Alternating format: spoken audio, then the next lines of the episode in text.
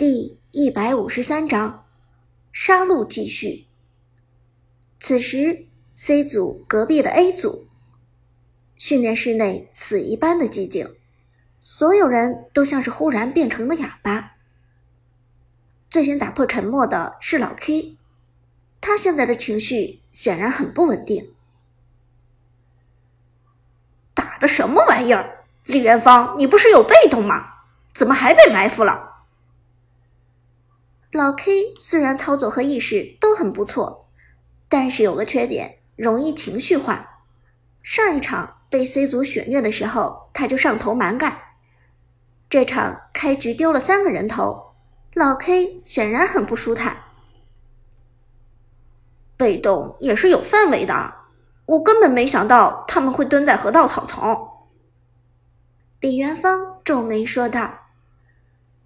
更何况对面的姜子牙闪现过来粘人，这让我怎么反应？辅助张飞也点头说道：“姜子牙前期太凶了，C 组那边的站位也太风骚，这次真的没有办法。再加上被百里玄策吃了人头，打出被动。好了，不要找借口了。”老 K 不耐烦的说道。我们 A 组已经输给 C 组一次了，如果这次再输，我看咱们 A 组也没有什么继续竞争一线队的必要了，干脆现在散伙算了。看到老 K 发怒，其他几个人都噤若寒蝉，只有小浪表情冷漠的冷笑一声道：“慌什么？现在就泄气还早了些，不就是一级团三个人头七百块吗？”这个差距很容易追回来。说话的同时，小浪的李白没有闲着，而是快速朝着对面的下路野区潜伏而去。既然对面一级团有五人参加，那么他们下路的野区一定空无一人，自己下路的野区注定守不住了。现在唯一能够挽回损失的办法，就是去抢他们的野区。辅助活了之后，马上跟我来对方野区，咱们两个人尽量把他们的野区收干净。虽然被百里玄策拿了三个人头，但小浪的李白并未丧失理智，冷静分析，冷静处理，这一点小浪做的比老 K 要强得多。老 K 看到小浪沉稳的表现，内心波动的情绪也被牵动着冷静下来。整理一下心情，老 K 继续回到线上收兵。而此时的隔壁，C 组一片欢天喜地，苏哲带领全队拿下三杀，梦幻开局让大家士气正旺。团战胜利之后，C 组顺势收割敌方野区，但苏哲很快转身朝河道往下路赶去。阿飞好奇问道：“苏哲，你干什么去？”苏哲沉声道：“对面的小浪还没有死，一定会利用时间差去收我们的野区。如果我行动够快，也许还能抢回红 buff。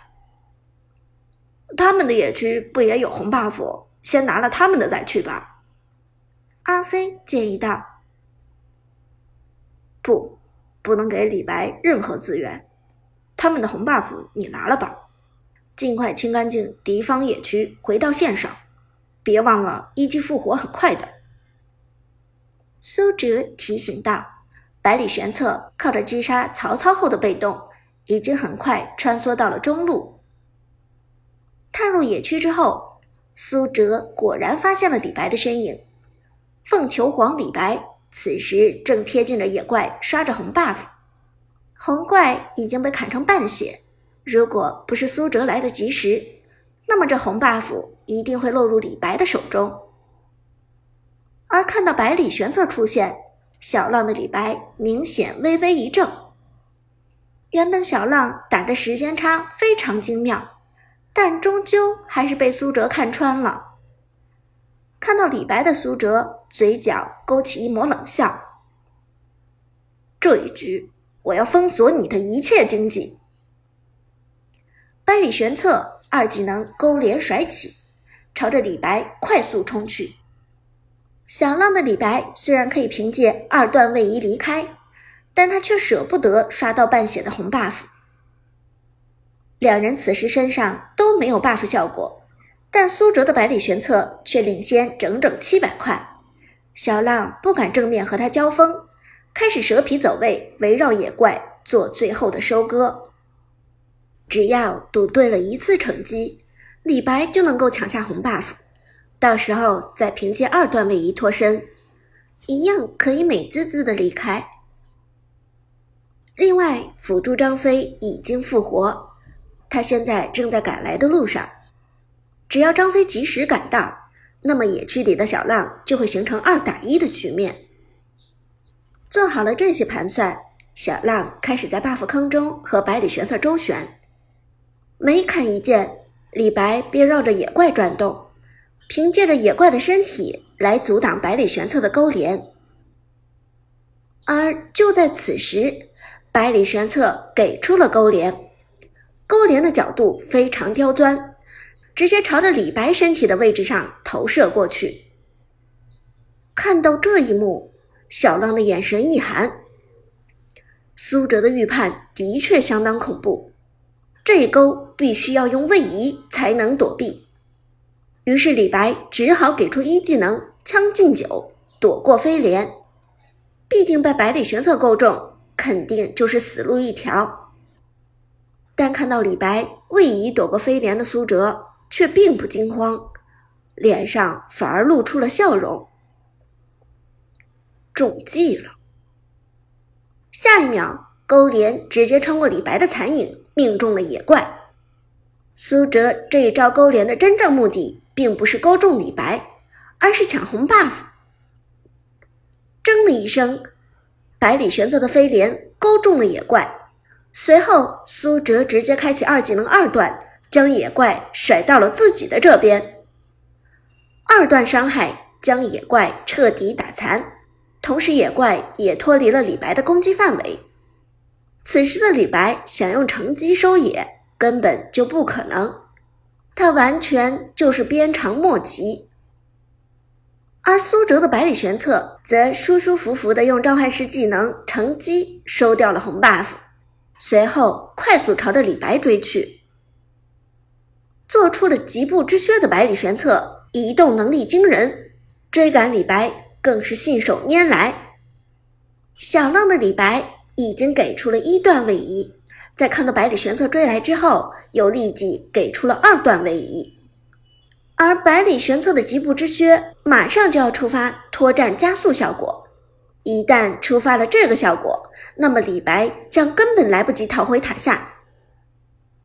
在这样的情况下，小浪只有一个选择，那就是通过第三次触发将进酒，回到原来残影的位置，通过秀走位。来摆脱百里玄策，只有这样，他才有生存的机会，并且等到张飞的救援。于是，在百里玄策距离自己越来越近的时候，李白直接第三次触发一技能，身体一晃，回到原来的位置。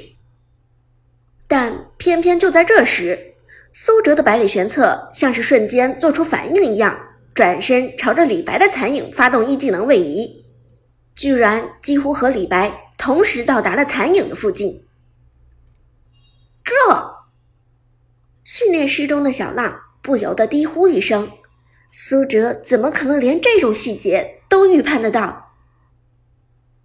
但苏哲就是预判到了，他知道小浪的李白只有转身回去一条途径。